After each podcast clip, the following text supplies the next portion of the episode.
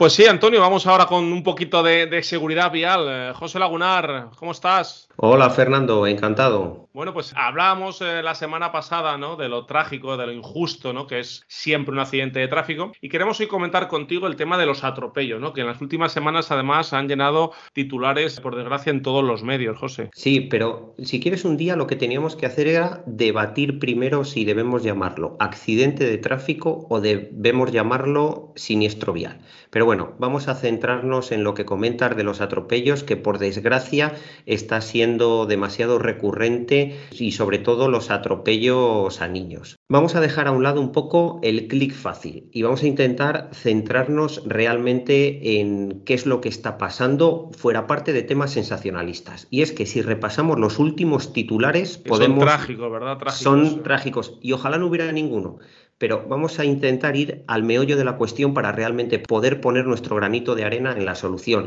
Y es que un titular como detenido un legionario ebrio por el atropello mortal de una niña de 5 años en Roquetas, un niño de 11 años grave por ser atropellado por un autobús urbano en Toledo, un turismo atropella a un niño de 8 años en Quintanar, grave una niña de 5 años tras ser atropellada por un coche.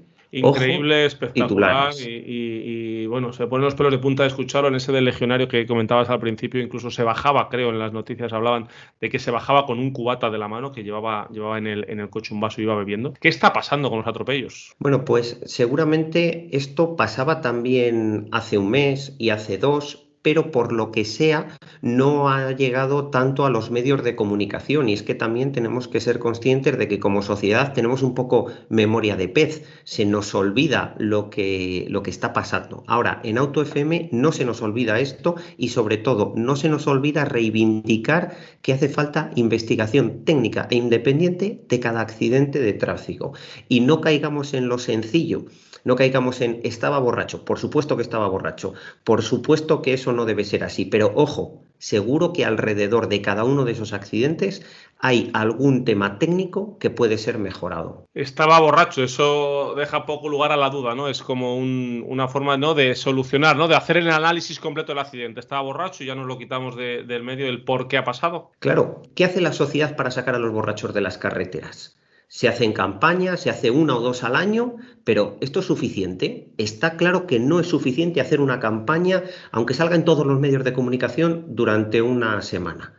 Vamos a abordar el problema de verdad. Habrá que intentar sacar a los alcohólicos que no dejan de ser enfermos de la posibilidad de conducir vehículos a motor. ¿No te parece, Fernando? Sí, efectivamente. Es, es un tema que hay que atajar y que es eh, preocupante y que está muy muy, eh, bueno, pues eh, inmerso, eh, muy dentro de la sociedad el, tema del alcohol y a veces no se le da la debida importancia. Pero desde Rive Kids, que siempre estáis muy al día al análisis objetivo de lo que ocurre, ¿qué proponéis que se pueda hacer? A ver, realmente sin hacer esa investigación previa es difícil proponer soluciones técnicas, es muy aventurado, pero por supuesto como sociedad, primero tenemos que acompañar en el dolor a esas familias, como no puede ser de otra manera.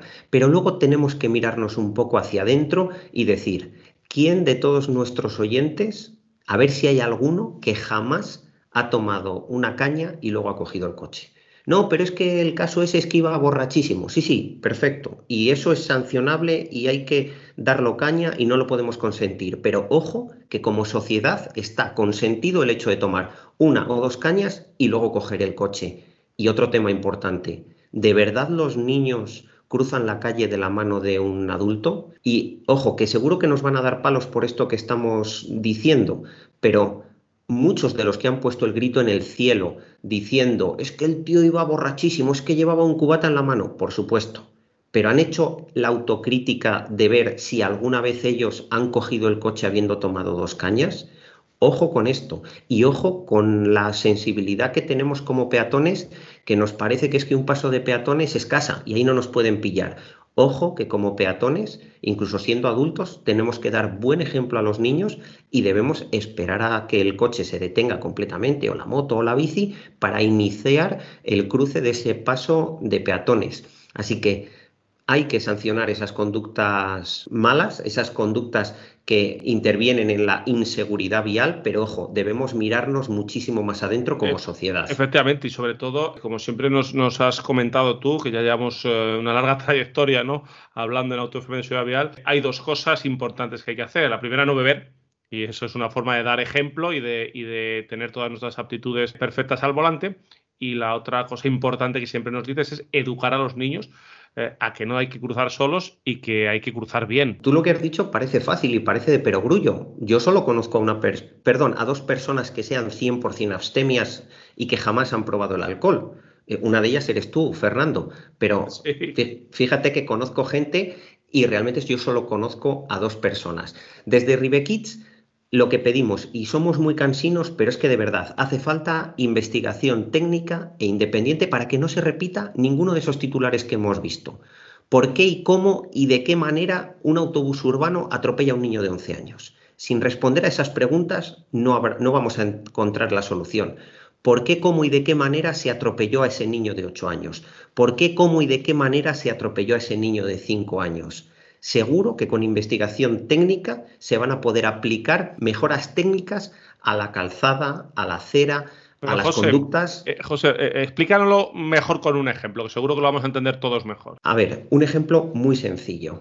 Todos como conductores vemos que hay cruces o hay pasos de peatones que tienen un contenedor colocado justo donde se impide la visibilidad, tanto para el peatón que tiene que cruzar como para el conductor que no puede ver con suficiente antelación si se está adelantando un peatón a cruzar ese paso de peatones. Ese es un ejemplo muy sencillo. Si se hace una investigación técnica, seguramente una de las causas o uno de los factores que puedan incurrir sea esa mala visibilidad. A lo mejor hay que colocar en otro sitio ese contenedor. O, por ejemplo, en un autobús, a lo mejor necesitan los autobuses un espejo específico para cubrir un ángulo muerto. Al final, lo que se necesita sí o sí siempre es educar, educar a los niños, educar a los adultos y educar a los usuarios de los vehículos.